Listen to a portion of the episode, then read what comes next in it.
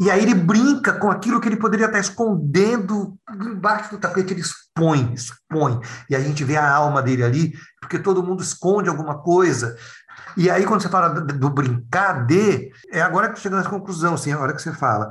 Quando a gente brinca, a gente cria uma outra realidade que não é menos real do que a real, e essa realidade a gente consegue olhar com distanciamento.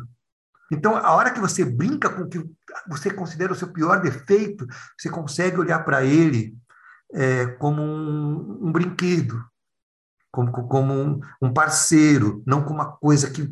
Então, é muito curativo, até para reconhecer, puta, olha como isso é terrível, como é duro, como é, o que, que causa nas pessoas, mas eu olho através do brinquedo.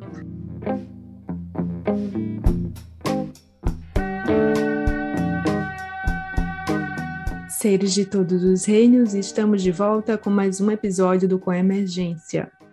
A gravação deste programa foi a realização de um sonho da era pré-pandêmica. Um sonho que só ganhou mais força diante das experiências enfrentadas nos últimos tempos e que, como todos os sonhos, abre uma brecha no espaço-tempo e voilà. Conversamos com Cláudio Tebas, escritor, educador, investigador, escutador, criador improvisador. Mas antes de tudo, palhaço.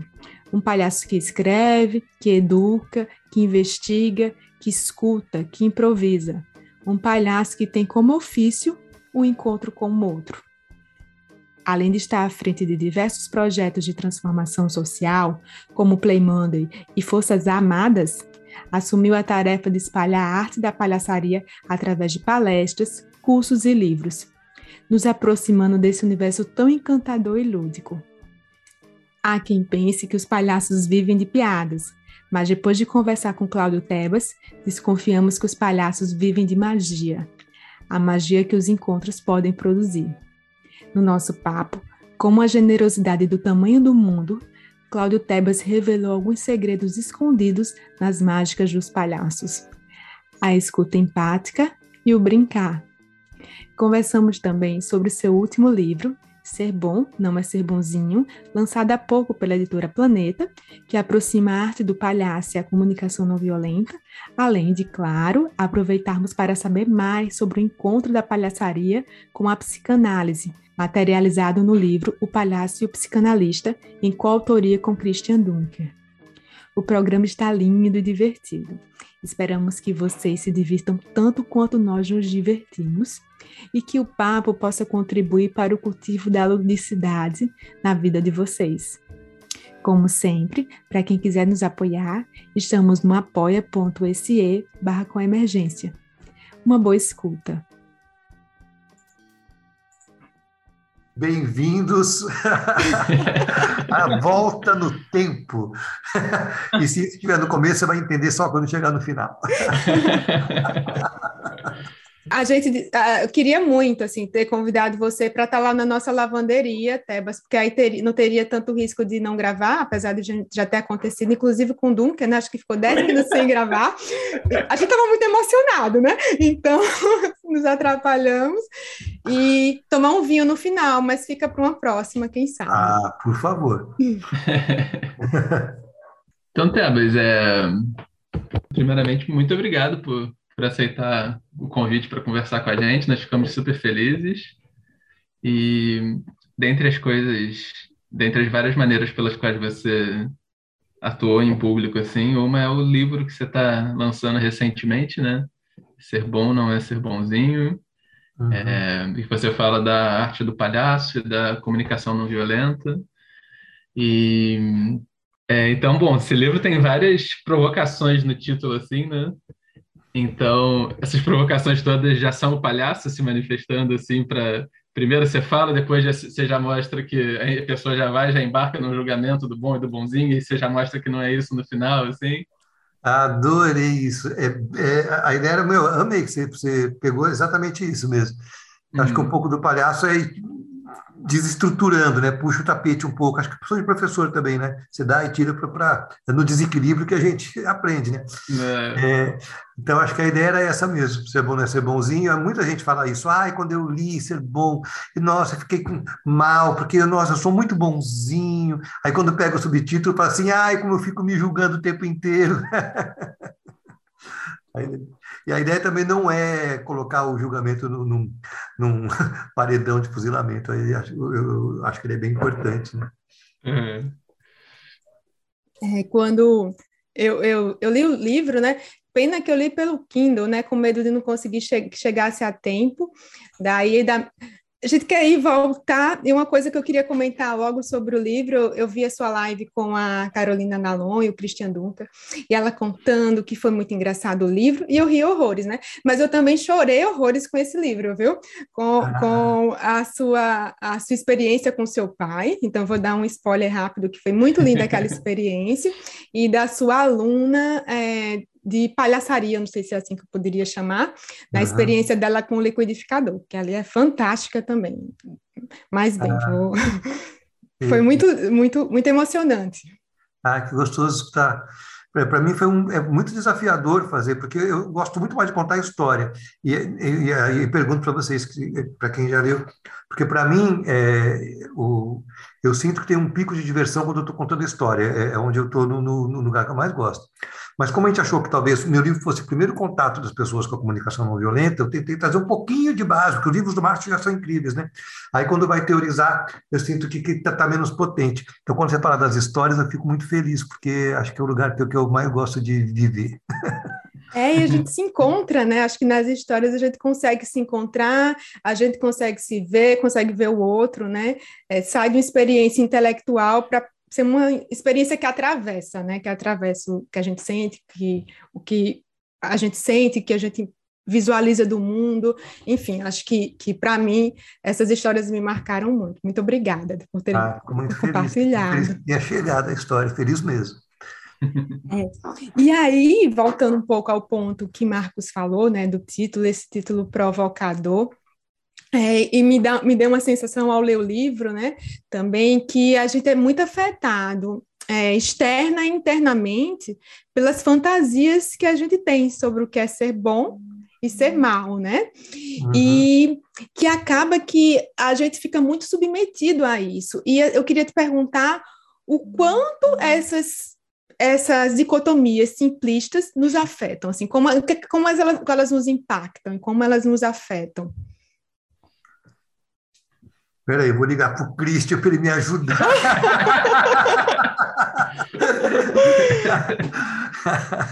eu... olha, é... são muitas coisas. Primeiro que eu acho que a gente não pode, é, a gente, quando eu digo assim, a gente, eu e, todos os erros que escrevemos, não quis negar o senso comum, né, que a gente tem essa coisa do, do bonzinho, de, de querer agradar, é um senso comum isso, pelo menos todo mundo que eu converso tem mais ou menos esse mesmo visão. Então, eu não quis excluir isso, porque o senso comum é, é, ele acaba virando um, um ponto de referência para a gente. O palhaço é muito acometido por isso. Por exemplo, eu dou aula para palhaço de hospital, muito, né? É, e agora, por causa da, da, da, dessa possibilidade que a gente tem das, das, plataformas, eu pude dar aula para grupos que eu não daria de, de outros estados e tal. É, e é muito comum acharem que palhaços e palhaços que vão ao hospital e tem que ser bonzinho, tem que falar fofo, né? É, e, o, e, o, palhaço não trabalha nessa frequência, o palhaço trabalha num estado de busca de autenticidade plena. É, então, é, é, quando você vai começar a trabalhar com palhaço, você vem com essa referência de que o palhaço hospital é bonzinho, é delicado, não sei o que lá, e que bonzinho é para. Então, você vem com todos esses pesos em cima. Então, tentando encontrar a, a, a tua resposta em mim, eu acho que a gente é afetadíssimo pelo, pelas referências que nos dão né? Do bom e do mal, do que é bonito e o que é feio, né? A gente lembra de quem aqui tem tia que quando chegava em casa apertava que coisa mais bonita, né? Inteligente, e a gente acha que ser bonito é ser daquele jeito, inteligente é atender aquela expectativa e que, ser, é, né, que ser bom é atender aquela, agir daquele jeito dentro daquele padrão moral. Então, isso tudo é um peso que a gente carrega. É, mas, por outro lado, a gente não pode simplesmente tirar isso, porque senão a gente tira o peso, mas também tira o chão, porque a gente foi construído em cima disso. A gente só precisa, acho, é, reconhecer que existe isso, procurar separar o que, que é meu, o que, que eu estou herdando de, de peso que estão me colocando em cima, na busca por uma autenticidade, porque acho que autêntico mesmo a gente nunca vai conseguir ser autêntico. O Christian que fala, né, que acho que é coisa do Lacan, que fala que é, não, nunca vai compreender. É, e aí eu junto com o palhaço, é, o palhaço com a sua curiosidade de criança, ele sabe que não compreende, mas ele busca compreender. Por isso que a criança pergunta por quê, por quê, por quê, por quê. Então acho que compreender é um caminho. Então acho que a autenticidade é um pouco isso, esse caminho que a gente trilha em busca de si. E para isso a gente tem que tirar esses pesos sem perder o chão, senão a gente afunda. Se a gente fosse procurar assim, por que, que a gente age dessa maneira, um ponto que eu achei bem tocante assim de alguns dos, dos materiais seus com que eu tive contato é você falando que a gente faz isso no fundo porque a gente quer ser amadas, né? Então, a gente faz todo tipo de movimento. Se eu ajo de uma maneira não autêntica, se eu tento agradar, é porque eu imagino que agradando, eu finalmente vou pertencer. Isso. Ser aceito, respeitado, vou estar seguro, etc. Né?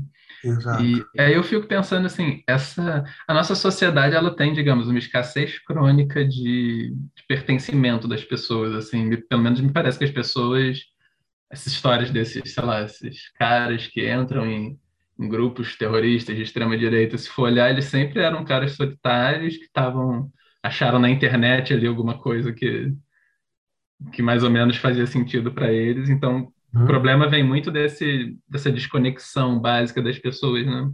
E quanto, como é que, assim, no mundo em que, não sei se você concorda, mas em que há essa escassez de pertencimento, fica mais difícil essa, esse tipo de comunicação autêntico, assim, no sentido de sem tantas barreiras artificiais e sem tanto obedecimento a certos ideais?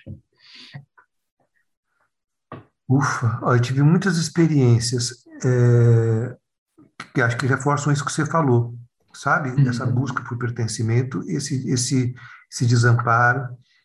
É, eu adoro a história de Canudos, por exemplo, acho a história espetacular. Os caras venceram batalha com três vezes contra o exército.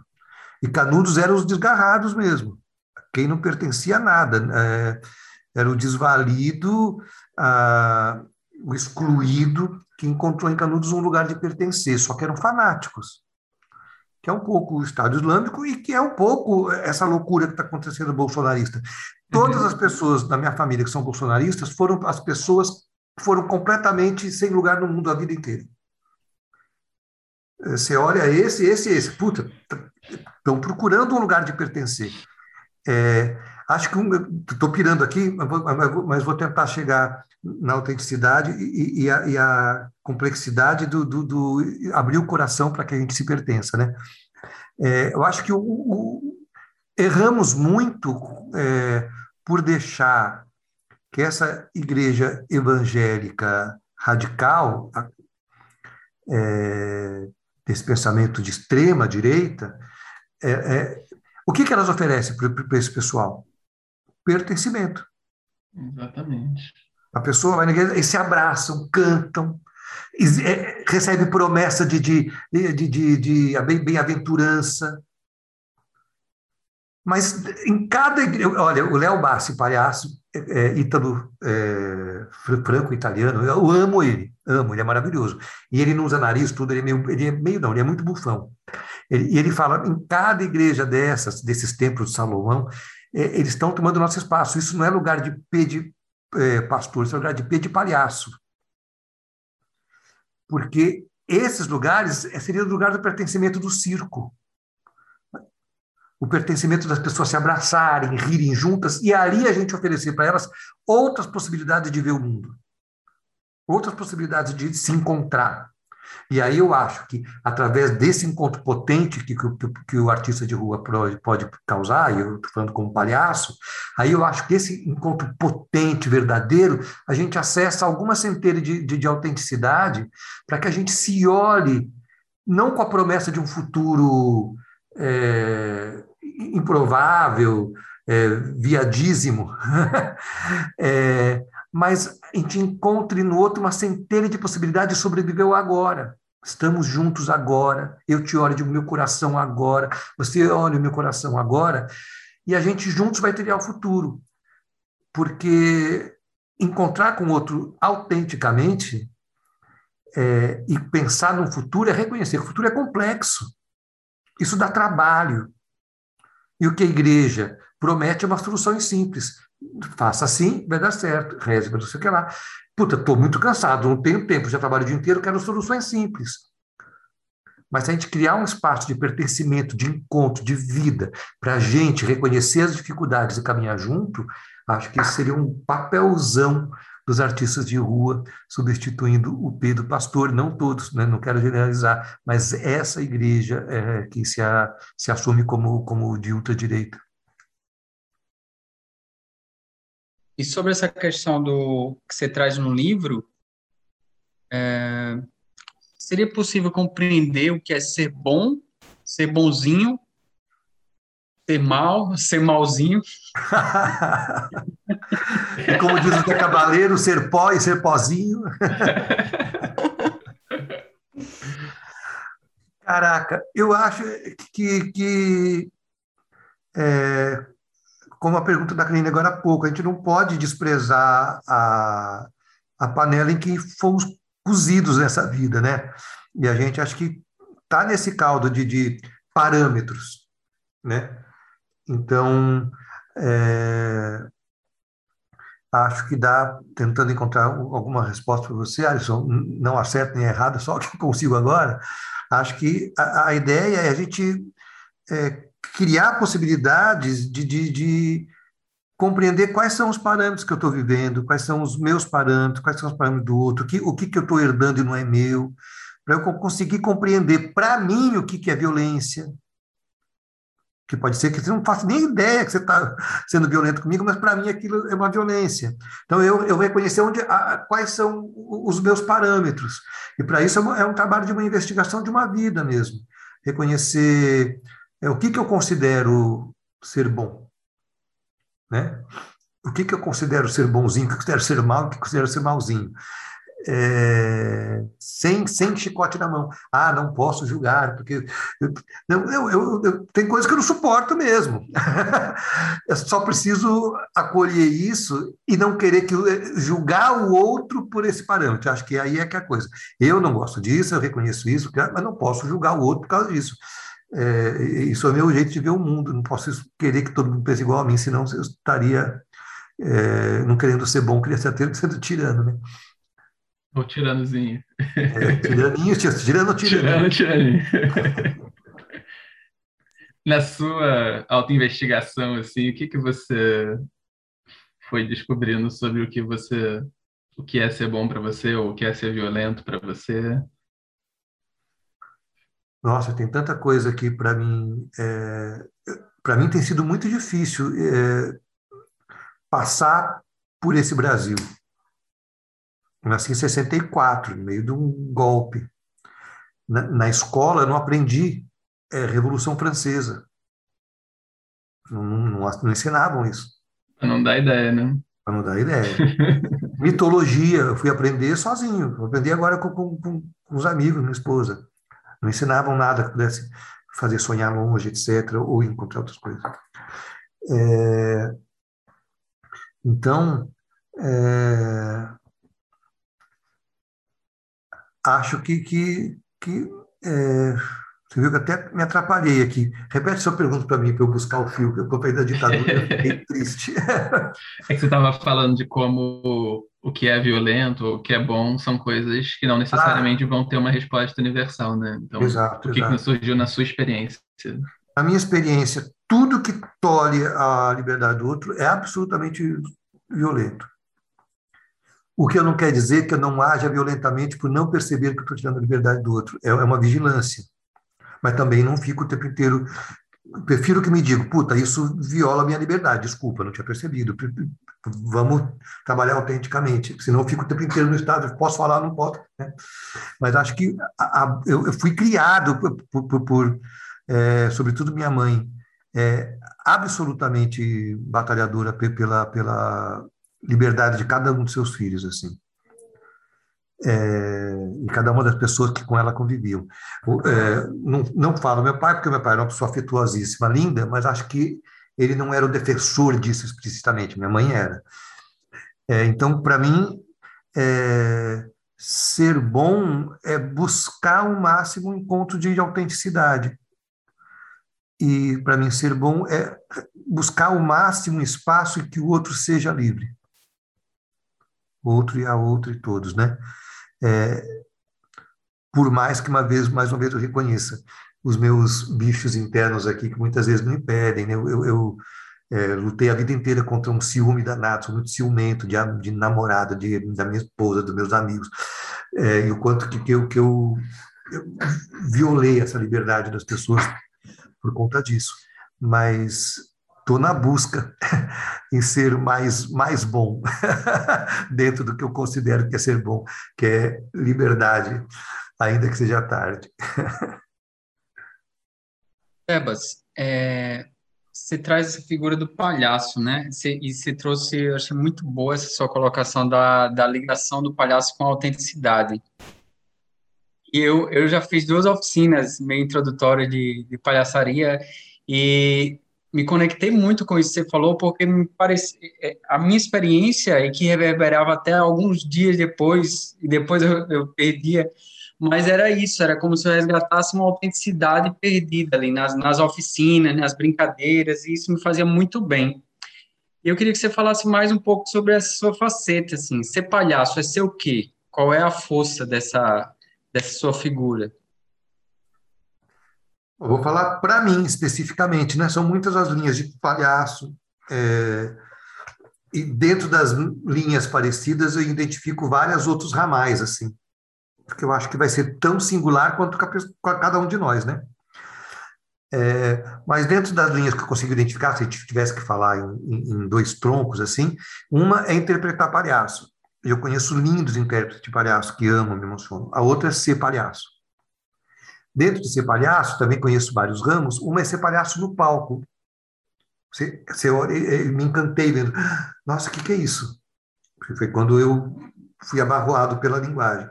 Mas, para mim, especificamente, a minha investigação é cada vez mais estar de palhaço na vida. Na padaria, agora aqui com vocês. É...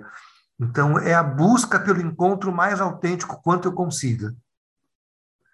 É, então, para mim, eu me sinto, e falo isso com, com, com vaidade e orgulho e, e, e, um pouco de vergonha de ter essa vaidade quase, mas eu me sinto muito, muito, muito descendente de Bobo da Corte mesmo. Que, que é, Bobo da Corte ele não estava na cena, ele estava na cena da vida. É, então, para mim, o nariz vermelho, eu sou apaixonado por ele, só não mostra, está ali, porque outro dia eu peguei minha câmera para mostrar e desplugou tudo, o meu, meu webcam aqui. É, meu nariz vermelho hoje eu considero como um dimmer. Por exemplo, você coloca o nariz vermelho, você está dando um código. Tudo pode acontecer, ele é um palhaço.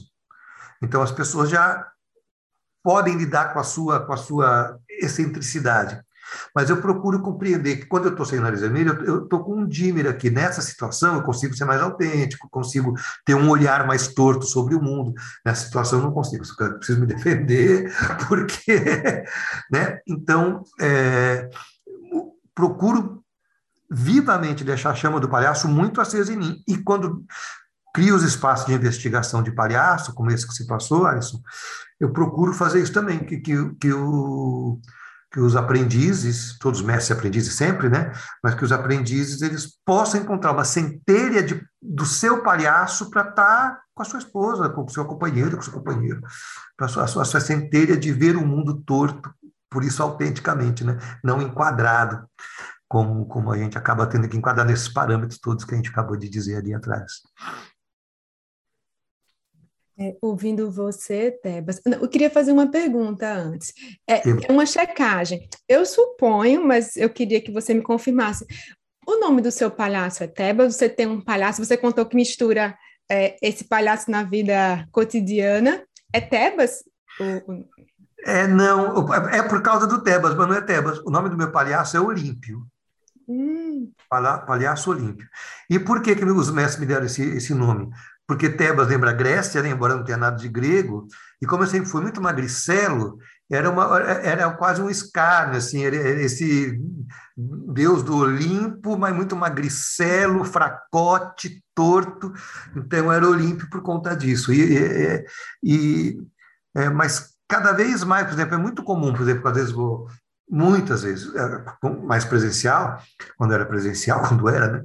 É, chamava o palestrante, eu estava de, de palhaço. E as pessoas me chamavam de Pebas, porque é o Cláudio que está chegando, não sabem que eu chamo Olímpio, mas quem estava ali era Olímpio. Então, é, hoje, é, para mim, eu estou cada vez mais o Olímpio e o Tebas estão muito juntos, assim, o Cláudio, sabe, o Claudinho. Mas o, o Olímpio é eu de nariz vermelho, com meu sapato, com a minha roupa de, de palhaço, minha bagagem. É, você falando agora, eu, estou me lembrando de várias coisas. Você falando, eu lembrei daquele documentário feito pelo Sesc uh, sobre clown, né? E que eles vão contando os palhaços como o nome, como eles encontram o, o, palhaço e como eles vão dando os nomes, né? E aí você contando essa história do, do Tebas, o Olimpo e é incrível. Tem, acho que acho que no livro, inclusive, você fala do palhaço aqui de João Pessoa, não é de João Pessoa, na verdade, é aqui da Paraíba, o Luiz Cláudio, né? Vasconcelos. Maravilhoso palhaço chuchu. Eu achei incrível como ele fala, né? Que ele muito vaidoso e ele pegou esse traço de vaidade dele e colocou no palhaço dele. E como isso é brincar com o que com os nossos tratos. E aí, voltando ao que eu ia falar antes, esse lugar do que é ser bom, do que ser bonzinho, e é uma forma de aceitar aquilo que para a gente, entre aspas, é desajeitado, ou é menos uh, aceitável pelo outro, ou por nós mesmos, né? Então, parece que o palhaço, ele brinca, de alguma maneira, com, com aquilo que não é aceito e, e ele, ele incorpora aquilo de um jeito para que aquilo chegue suave. Então, o que é uma vaidade, uma certa arrogância, lembrando da, da fala do, do, do, palhaço Chuchu, né? Ele trouxe isso e ele brinca, ele pede para todo mundo ficar em silêncio, né? Porque ele vai falar. Uhum. Uhum. E, e, aí ele, a, o que seria entre aspas agressivo, violento, e nem é entre aspas em si, porque pode ser muito violento, ele faz isso de uma maneira lúdica e ele brinca com ele mesmo, né? E, e eu fiquei pensando aí te ouvindo, é, o quanto os é, o ser palhaço, esse jeito do ser palhaço, se a gente pudesse incorporar um tanto na nossa vida, né, para a gente brincar com aquilo que a gente sente inadequado em nós mesmos, seja porque a gente aprendeu que é inadequado, seja porque é, nos apontam como inadequado, que é isso, o ciúme. Putz, eu tô com ciúme, então como eu brinco com esse ciúme, né? Como eu brinco com essa raiva? E, e, e aí eu tô falando já, já um pouco na, da resposta a partir do que você falou, né?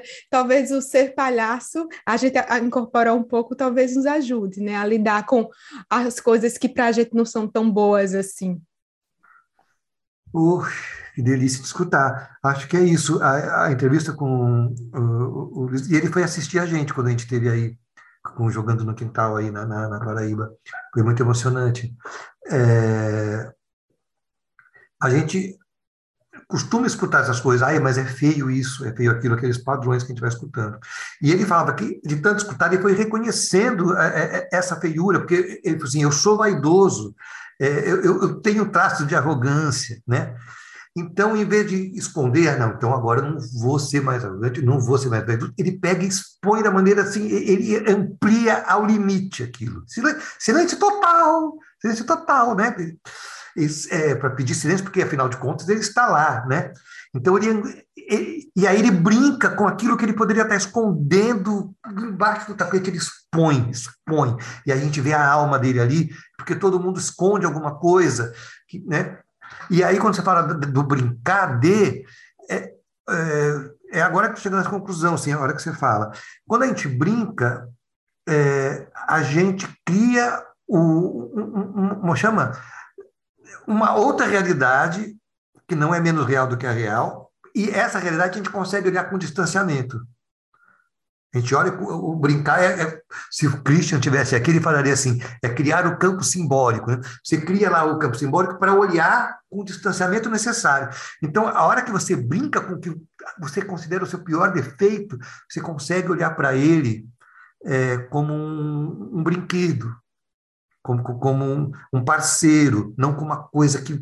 Então é muito curativo, até para reconhecer, puta, olha como isso é terrível, como é duro, como é, o que, que causa nas pessoas, mas eu olho através do brinquedo, é, com o distanciamento mesmo.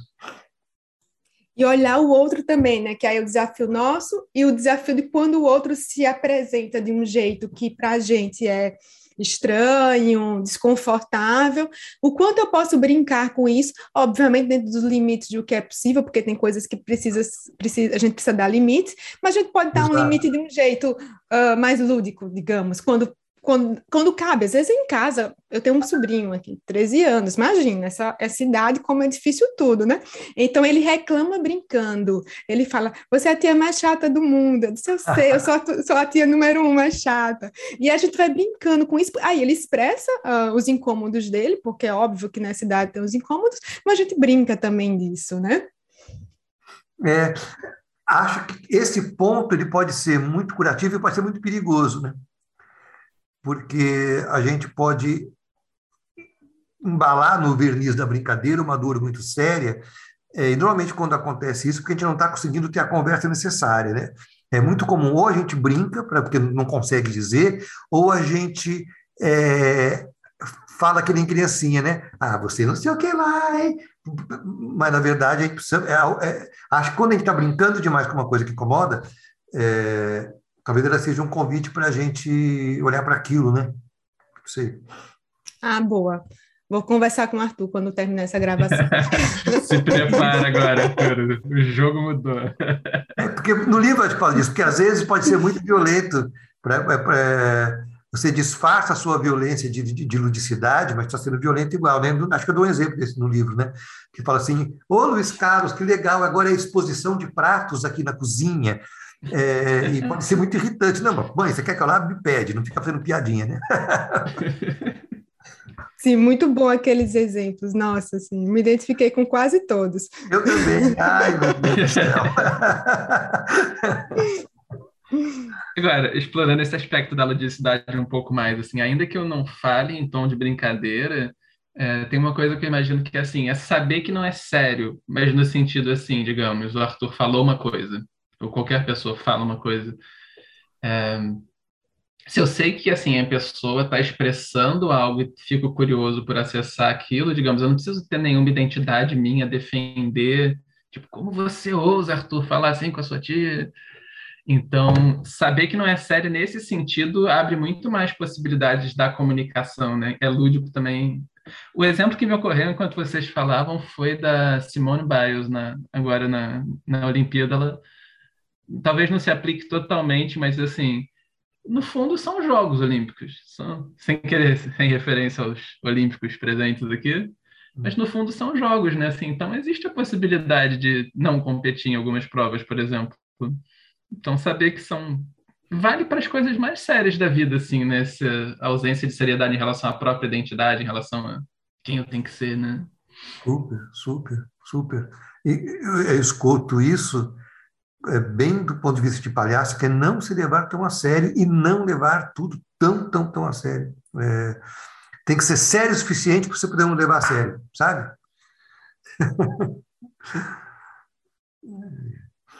É, Arthur acabou de bater aqui na porta para me provocar, porque sabia que eu estava gravando, né? Ah. Acho que escutou falando dele. É o... Ele sabe que isso vai ao ar? Ele sabe que você tem um podcast? Sabe, sabe. Mas ele nunca se interessou em ouvir. É coisa de tia chata, por enquanto. Ah.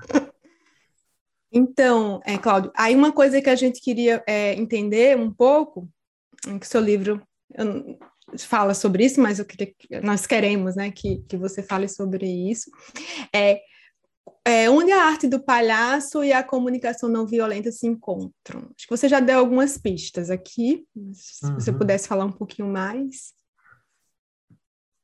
Olha, acho que a, o principal cruzamento das duas é que ambas são investigações sobre si. Então, acho que ambas elas são um convite para que a gente se escute. É, o segundo cruzamento, eu acho que isso tem muito a ver com palhaço, porque o palhaço ele investiga e revela. O palhaço ele revela o que ele encontra, ao contrário do que a gente faz, que a gente esconde. A gente acabou de falar do chuchu, né? O palhaço investiga e revela, investiga e revela, mesmo quando ele não quer revelar pela sua inocência. É que nem criança, adoro esse exemplo, estou sempre. Criança comendo bolacha antes do almoço. Você fala, você está tá comendo alguma coisa? Né? Mastigando e falando que não, né? É... Então, acho que o primeiro é porque ambas fazem que a gente se escute e ambas promovem caminhos para que a gente se revele. É, então, acho que esse é o principal é, entroncamento. Aí, dentro desse entroncamento de, de, de encontro de si, revelação, eu acho que é a escuta, a vulnerabilidade, que acho que é uma palavra que está tão gasta, né? Que ela vai perdendo o significado. Ai, meu óculos está muito vulnerável, né? é, escuta, vulnerabilidade e como ambas ajudam a gente a estar no estado de presença aqui e agora, assim, nesse instante com essas pessoas, comigo, né? Então, acho que é encontro, revelação, vulnerabilidade, escuta e presença. E eu fico pensando assim, o quanto é um exercício desafiador, né? Porque tanto, digamos, quem está, de alguma maneira, é, próxima e tentando fazer essa investigação, como essa investigação precisa também acontecer é, nas relações, né? E esse outro que surge nas relações nem sempre ele está com essa disponibilidade. Quando você falou a, é, a, vulnerabilidade como uma palavra gasta, é quase como se, ah, eu estou vulnerável e todo, todo mundo muito vulnerável, está todo mundo muito afetado, especialmente por conta da pandemia, né? É quase como se fosse, ah, tá, então não posso falar nada porque você vai se quebrar, né? Então, é um, é um exercício, é um esforço, é uma construção, né? E que não dá para ter pressa, mas ao mesmo tempo é a gente se coloca no lugar de, de, de muita exposição, é quase como se a gente tivesse uma, um muro e agora a gente se coloca assim para o mundo, né? E às vezes assim, aí, aí volta o nariz de palhaço. Talvez com o nariz de palhaço a gente consiga colocar uma proteção importante ali que dá para brincar um pouco mais, porque é muito desafiador estar nesse lugar, né? É, é, acho que acho que o nariz do palhaço ele cria essa proteção para você poder abrir a fresta no muro. É, e, e, acho que, que a gente pede demais do outro coisas que a gente pouco dá para ele. Normalmente é assim. É, a ah, fulano não confia em mim, mas você confia. Hum. Por que você não se abre comigo? Você se abre. Então, é, é reconhecer que provavelmente está todo mundo muito cansado nesse momento, e, e a gente também, aí, do livro anterior, é não confundir um estado de vitimização com um estado de vulnerabilidade. Vitimização pode ser o maior dos, dos muros construídos, né? Que no livro anterior a gente fala que é, o falso vulnerável tem um pitbull de estimação, né? Você tá, tá, muito, tá muito assim. Você chega perto, solta os cachorros. É, então, acho que reconhecer que talvez o outro precise de você para abrir a porta, e talvez a melhor forma para ele abrir a porta dele seja você abrir a sua. Muito bom. Estou com eu, Alisson e os amigos, né, Alisson, os amigos de Alisson. Eu estou amiga por consequência, a gente está tá com um grupo de estudos e está estudando o livro O Palhaço Psicanalista, só para contar para você que a gente ah, tá fazendo que, que honra, é, que demais. É. Ah, depois me fala, eu, eu tenho encontrado com algumas pessoas que estão lendo o livro, é, nossa, eu tenho certeza que, que a gente, a maioria das coisas a gente nem imaginou que, que, que, que a gente escreveu. Sempre bom. que contou as coisas, o Christian fala assim: não, mas é mesmo? É, vamos lá ver. A gente vai ver. Pá. Então, é, é, é muito rico todo, todo o olhar de, de quem está lendo. Então, o dia que vocês convidarem a gente para contar o que, que vocês chegaram do livro, eu vou amar, pode chamar que eu vou. Tá bom, vai ser uma honra para a gente. Vai lá, Marcos, você ia perguntar.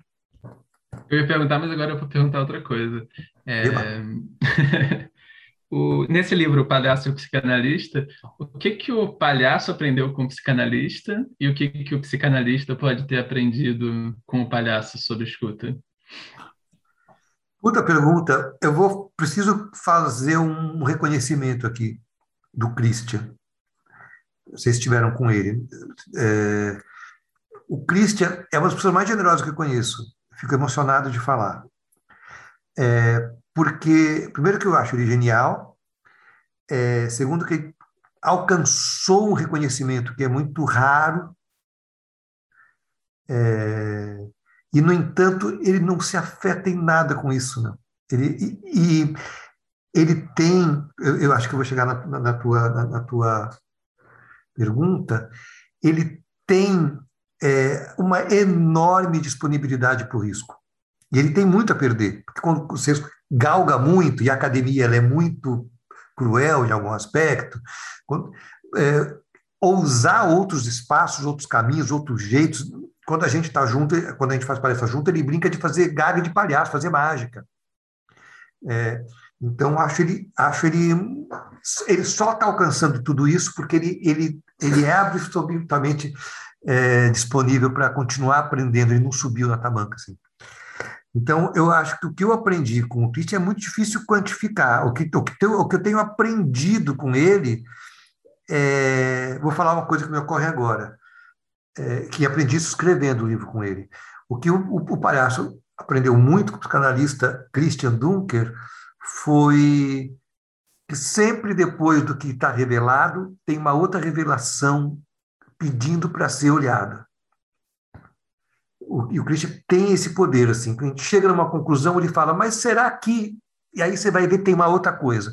E escrever foi extraordinário, porque vinha a palavra dele quando eu começava a me contentar, ele falava assim, mas pera um pouquinho só, e dava uma outra virada no, no assunto. E... Então, é, ele me fez ter mais curiosidade ainda. Agora, o que, que, o, que o psicanalista pode ter aprendido com o palhaço? Vou ousar responder por ele, porque ele já disse para mim. É, acho que é a capacidade de se conectar com o outro. É, como diz lá, como é que é? Quem fala isso? quando se encontrar uma, uma, alma humana, seja só uma alma humana. Não sei quem falou isso. Ele não falou isso, mas estou tra trazendo para ele. Se conectar, aí que falou. se conectar com o outro de coração aberto, e acho que ele aprendeu com, comigo também. É, não aprendeu comigo, mas acho que eu dei um bom empurrão para ele rir mais de, dele mesmo. É, o que você falou do Christian, só para fazer um comentário, Tebas, assim, eu acho que nós sentimos, a, quando a gente fez a entrevista com ele, desde que, é, tanto no convite para a virada política, ele, você, é, uma abertura, sabe? E, e, e Christian foi lá, ele sentou na nossa lavanderia, né? Um caos, você não teve a honra de conhecer, mas, é, e, e, uma coisa que me impressiona, eu, eu já vi você comentando isso, que eu, e eu fiz a pergunta para o Christian, você dorme? Porque, assim, como a pessoa consegue fazer mil coisas? Eu preciso contar para vocês uma coisa. O Christian tem quatro clones. É. Porque é impossível. Ele fala, eu brinco com ele que ele fala assim: ah, só um segundinho, eu vou escrever dois livros ali e já volto. Porque ele. Como é que você faz isso, meu? É impressionante, assim. É impressionante. Olha, eu, eu, eu preciso confessar que rola uma inveja aqui, né, minha, eu não sou tão boazinha nessas horas. eu queria conseguir, eu queria. Eu tenho uma irmã gêmea, né? Mas eu não tenho um clone. Mas foi quase dessa vez. Ah, ótimo. Então, Marcos, você segue? É, e Tebas, de que maneira essa capacidade de se colocar vulnerável, de todos esses atributos que você citou do palhaço, né, para não falar do psicanalista também, é, de que maneira isso pode ajudar para que nós fortaleçamos nossos vínculos? Tanto, tanto nas relações íntimas próximas, assim, mas os, os próprios vínculos da comunidade também. É, e aí eu, eu tenho em mente, inclusive, a sua atuação que você teve junto com outros palhaços em, aqui na região serrana, né? Uhum.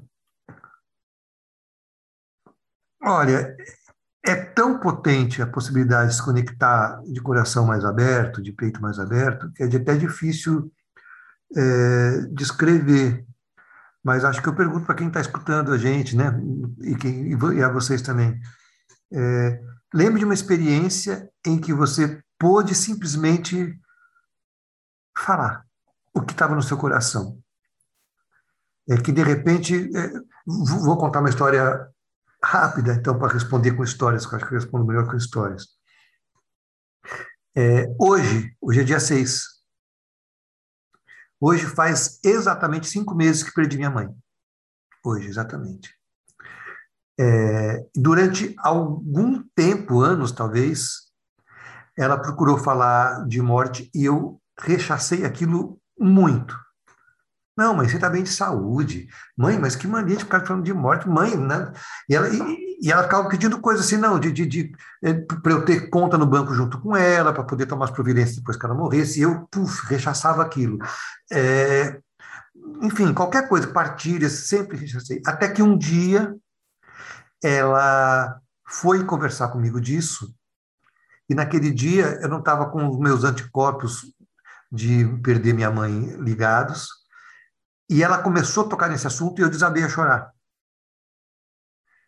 É, isso foi absolutamente transformador. É que eu chego na tua resposta, Max, porque é, mudou completamente a nossa.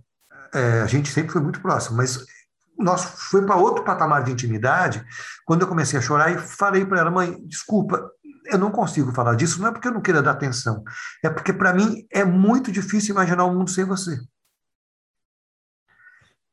E quando a casa caiu, eu consegui entrar em contato, não, não com a minha irritação quando eu vi esse assunto, a, a irritação vinha me proteger do meu medo de perdê-la.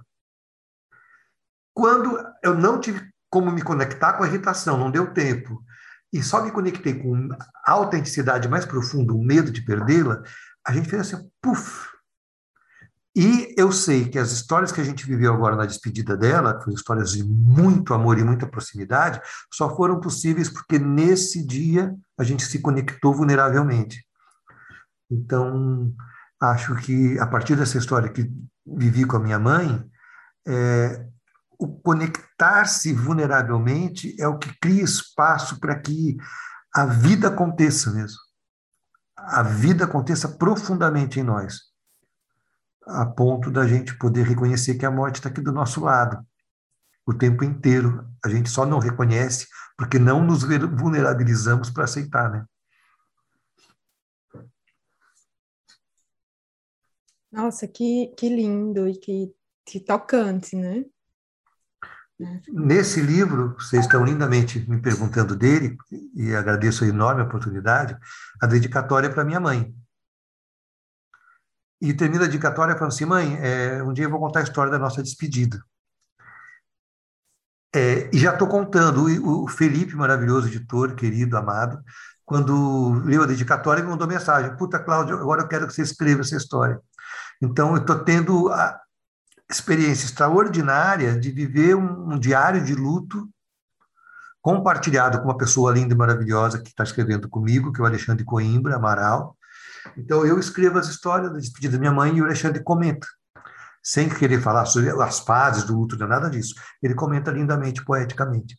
Então, estou é, tendo porque naquela vez lá atrás eu me vulnerabilizei, chorei, abri meu coração, ó, quanta coisa está reverberando, o caminho que se abriu, né? A ponto de estar tá escrevendo um livro sobre isso. E eu imagino, Tebas, que é um caminho se abre e não é que deixa-se de sofrer, né? Não deixa de doer, não é a morte de uma pessoa que a gente ama vai produzir dor, né? Mas pode ser de um jeito, uh, vou, vou, usar essa palavra, mais saudável do que um jeito adoecido, né? De sentir essa dor, né? Então, essa abertura deve ter é, é, lançado uma é, luz em um caminho muito mais uh, amoroso dessa relação. Né? Ah tem sido muito, muito. agradeço todo dia ao Felipe, editor, e ao Alexandre pela parceria, porque tem sido, eu tenho, eu tenho tido um, um luto muito acompanhado, fora minha mulher, meus filhos, minhas enteadas, meus sete cachorros, mas eu tenho tido um luto especificamente é, a respeito desse, de, de falar dessa despedida muito acompanhado. E o que, o que não quer dizer que passe dias sem conseguir escrever, dias sem conseguir porque às vezes dá um nó assim, e, e tudo isso está tá sendo escrito, é, às vezes a sensação que dá é que é, ainda dói demais aquilo que um dia vai ser saudade. Então eu preciso, às vezes, respirar, porque senão eu não consigo nem escrever. Já estou com vontade de ler, mas eu vou ter que preparar o lenço, porque eu sou do time das choronas. sair, deve sair em abril, se tudo der ah, certo. que bom. É. Então, Tebas, é, sobre essa questão da ludicidade, né, do, do palhaço, da contribuição que o palhaço pode trazer para a nossa cultura.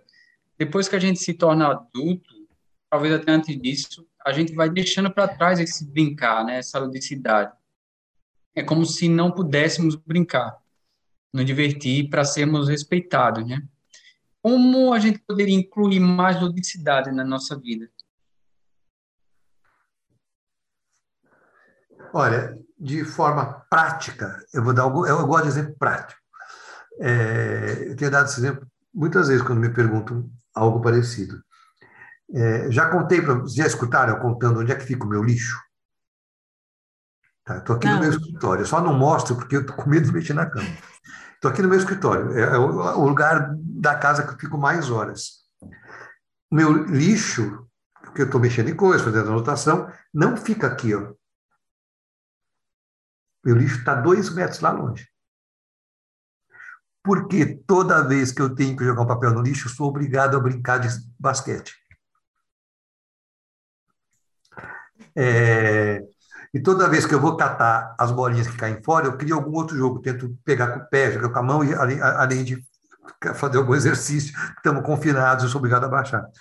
Então, acho que criar um ambiente em que a ludicidade acaba, sabe, é, é, é trair a chatice com a ludicidade. O Álvaro Lages, você tem que conversar com o Alvinho, que o Alvinho é genial. O Álvaro fala assim: não tem nada chato, existe jeito chato de fazer. É, então, é, eu acho quanto mais a gente encontrar o jeito subversivamente divertido de fazer. Outro exemplo, coube a mim nas tarefas, entre tantas, as tarefas aqui do confinamento, ser a pessoa que enche o filtro de barro. Um dia legal, meu. Dois dias legal. Um ano e meio, não aguento mais encher aquele filtro. E aí, é, depois de um tempo, criei uma brincadeira meu, que eu torço para os filtros esvaziar para eu ter que fazer como é, isso. Como é que é? A torneira de dentro era bem lenta. E fora tem uma outra pia, é, assim, perto de uma churrasqueira. Então, a torneira de dentro é lenta, a de fora é rápida. E eu tenho que encher o filtro. Então, eu me dou um desafio. Eu pego duas canecas, ponho na torneira lenta primeiro, saio correndo lá fora, eixa de fora. Meu desafio é voltar sem que a panela de dentro tenha transbordado. É a minha Olimpíada do filtro de barro. Então eu ponho para e aí o que acontece? Já tenho duas jarras para jogar no filtro, enche o filtro muito mais rápido, muito mais divertido. Então, é, concretamente, o que, que você pode fazer para criar situações em que a ludicidade entre? Outra coisa que eu posso trazer é, observar as pequenas bobagens que você faz. Sabe, quando você canta no banho. Sabe? Ou quando você. Estou falando as, as, minhas, mas todo mundo deve. Então, eu vou perguntar para vocês já. É, cortar cebola cantando. Oh, cortar cebola, cuidado com o dedo. Sabe quando a gente faz essas coisas? Então, antes de continuar o raciocínio, eu vou perguntar: Karine, você lembra de alguma bocosice que você faça, mas você não fica contando gente? É, você não faz isso na frente de todo mundo, mas sozinha você faça? Alguma bobaginha dessas? Nossa, eu tô tentando, eu acho que eu, eu, eu tô no modo chato, eu tô tentando lembrar do, de, uma, de algo que eu faço. Uh, engraçado, lúdico. Eu adoro, eu, eu adoro é, tipo, jogar vôlei. Então, assim, só que eu moro num apartamento. Então, Isso. não dá para ficar brincando com a bola. Então, eu quero. Eu quero brincar com a bola na parede assim, do vizinho, sabe? Ficar assim, fazendo toque. só que não dá. Vai adorar. Aí eu... tá ali a vozinha, olha. Ah, é, isso. A vontade tá lá.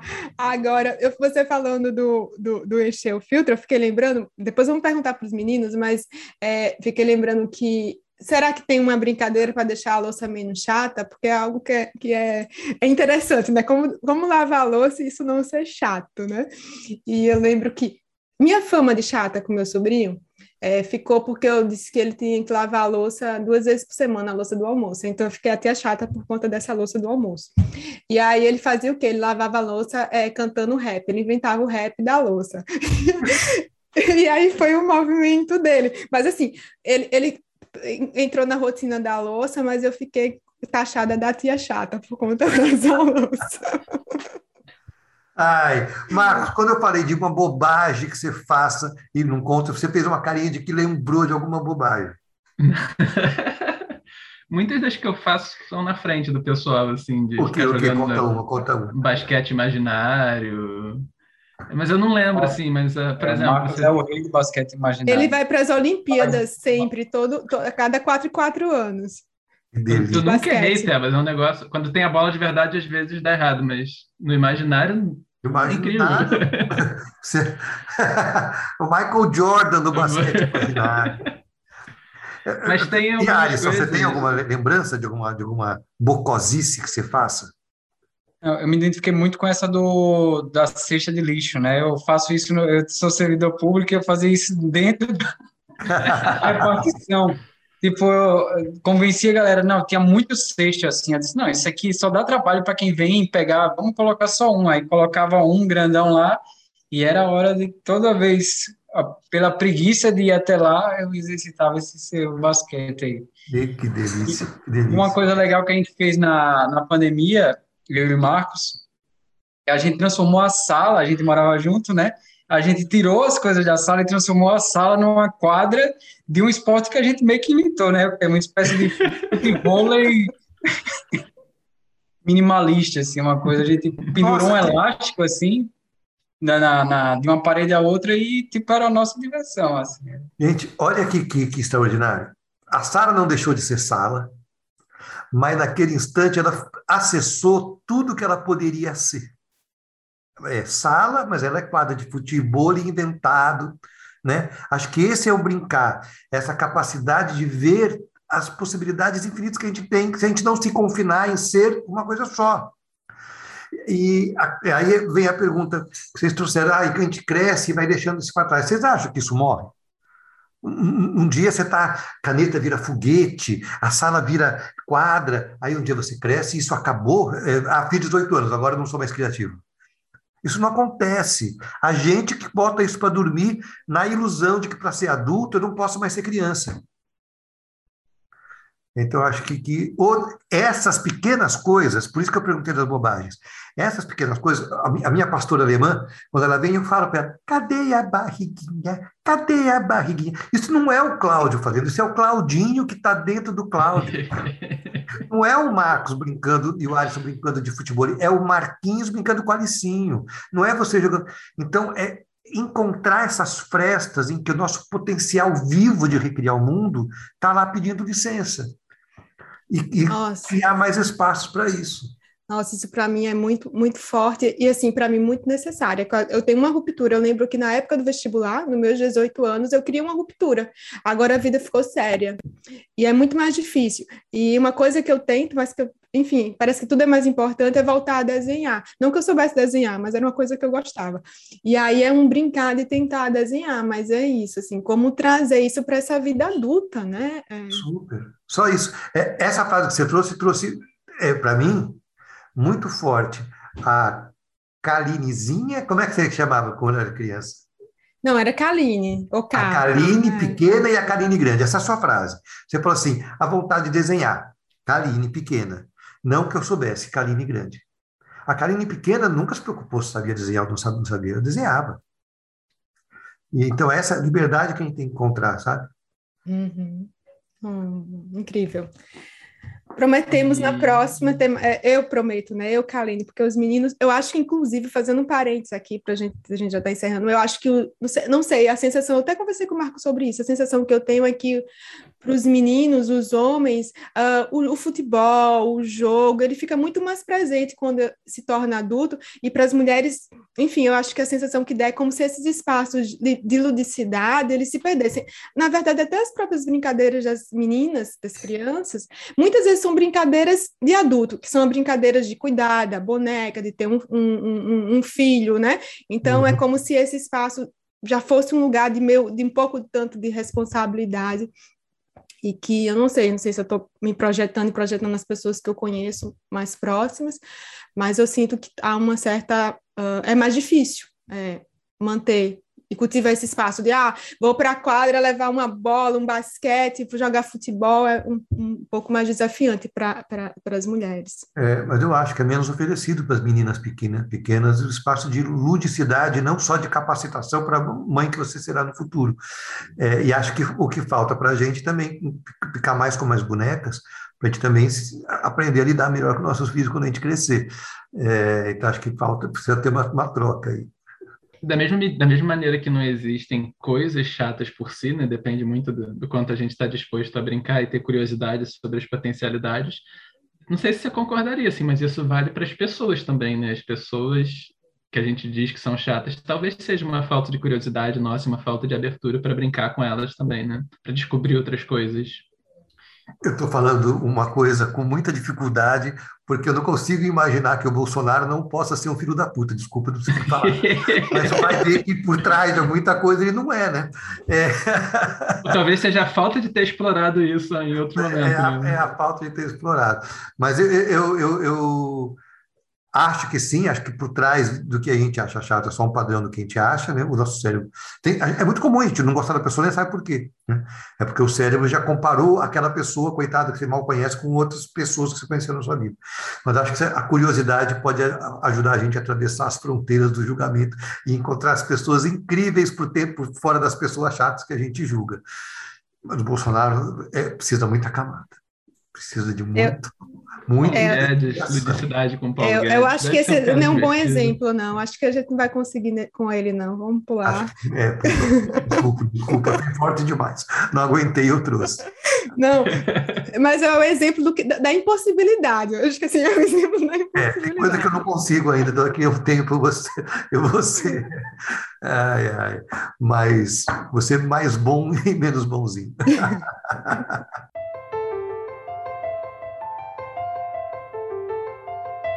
A gente tem aqui, Tebas, uma pergunta que acho que essa acho, talvez a pergunta que vai, é, vai calhar com o melhor convidado vai ser com você essa pergunta, porque chama Uxi. pergunta maluca.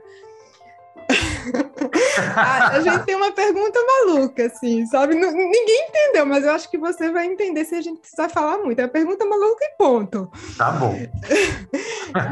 a, a, pergunta maluca que a gente é, coloca é é, pensando um pouco na sua trajetória, em todo o seu percurso, é, para você falar um pouco o que você queria que nossos ouvintem, ouvintes escutassem, daquilo que você aprendeu nesse seu percurso, assim, o que é que você poderia trazer como mensagem para quem nos escutou até agora? Eba, eu não achei a pergunta maluca, achei ela profunda.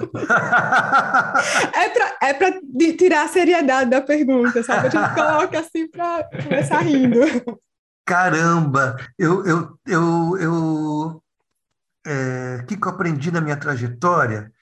É, eu acho que eu estou se você perguntar daqui a um minuto, vai ser outra resposta. Vou falar o que está no meu coração agora. Acho que o que eu aprendi na minha trajetória agora, nesse instante, às 20h38 que estamos gravando, é não ter vergonha dos rascunhos. Sim, estou em formação, estou em obras, estou cheio de rasuras. É...